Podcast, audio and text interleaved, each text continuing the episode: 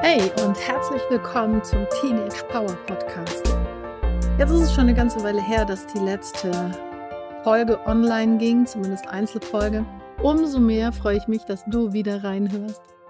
Ich habe ja mal gesagt oder auch geschrieben, dass neue Folgen nicht so regelmäßig kommen werden. Ich möchte einfach echt guten und hilfreichen Content dabei haben und nicht nur einfach Masse produzieren. Wenn du mal eine gute Folge für eine Idee hast, na andersrum, eine gute Idee für eine Folge hast, dann lass es mich wissen.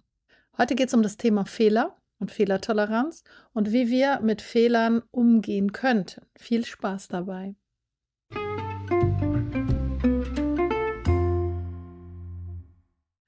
Fehler. Ja, ist schon ein ganz arg böses Wort, oder?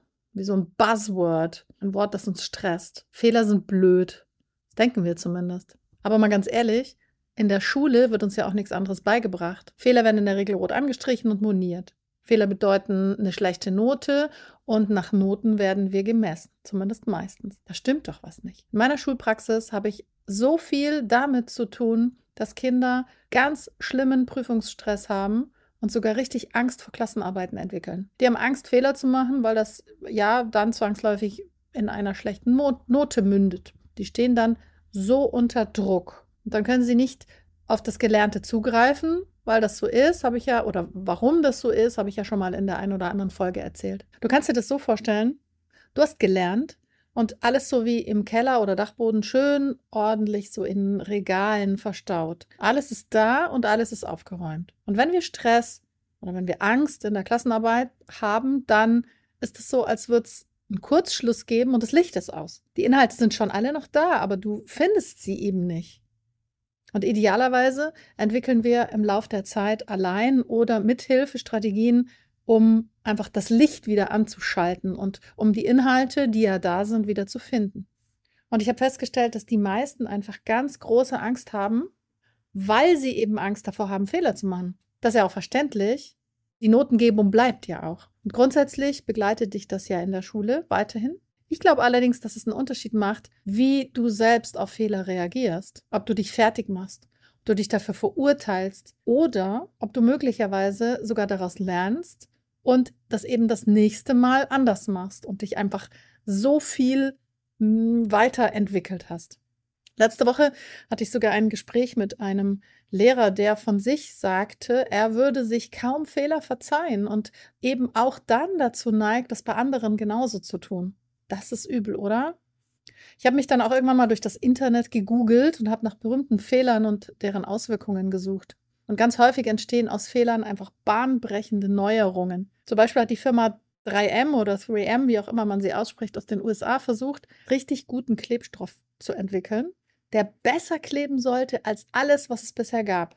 Das hat irgendwie nicht funktioniert. Und der forschende Mitarbeiter hatte das Gefühl, versagt.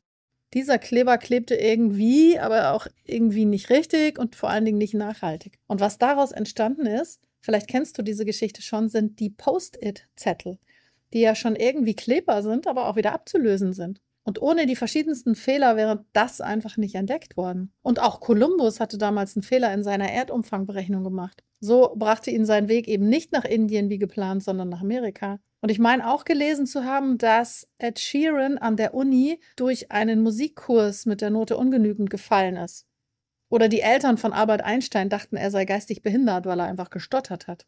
So gibt es einfach zahlreiche vermeintliche Fehler, die zu einer großen Entdeckung geführt haben. Und ich lade dich jetzt ein, überleg doch mal, bei welchen Fehlern in der Vergangenheit du jetzt denkst, puh, zum Glück habe ich diesen Fehler gemacht. Ohne den hätte ich nämlich nicht entdeckt das. Oder du überlegst, was du aus deinen Fehlern möglicherweise gelernt hast, das dich weitergebracht hat. Finde mal mindestens einen Fehler, der echt total Mist war und der sich als mega Geschenk herausgestellt hat. Und Fehler geben ja auch immer einen Hinweis darauf, dass ich nach anderen Wegen oder nach Möglichkeiten Ausschau halten kann. Hand aufs Herz. Ich ärgere mich selbstverständlich auch erstmal, wenn ich einen Fehler gemacht habe.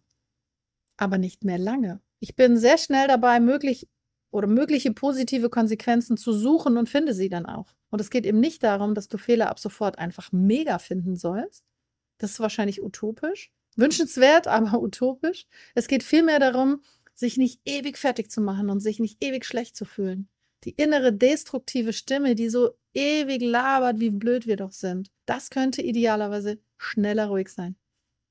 Und die Schule wird sich auch erstmal nicht ändern. Also Fehler werden weiterhin ganz groß im Fokus bleiben. Und vielleicht kannst du aber durch diese Gedanken den Druck minimieren und entspannter damit umgehen und überlegen, was du ändern könntest, statt dich ewig voll zu labern, dass du ein Vollhorst bist. Ich habe auch letztens gelesen, dass ein berühmter Manager, das war Mark McCormack, der damals alle oder einige der namhaftesten Sportler im Tennis- und Golfsport gemanagt hat, Folgendes geraten hat. Wenn man seine Anti-Fehler-Programme zum Beispiel knacken will. Erstens, sag mindestens einmal am Tag, ich habe Mist gebaut, also gib einen Fehler zu.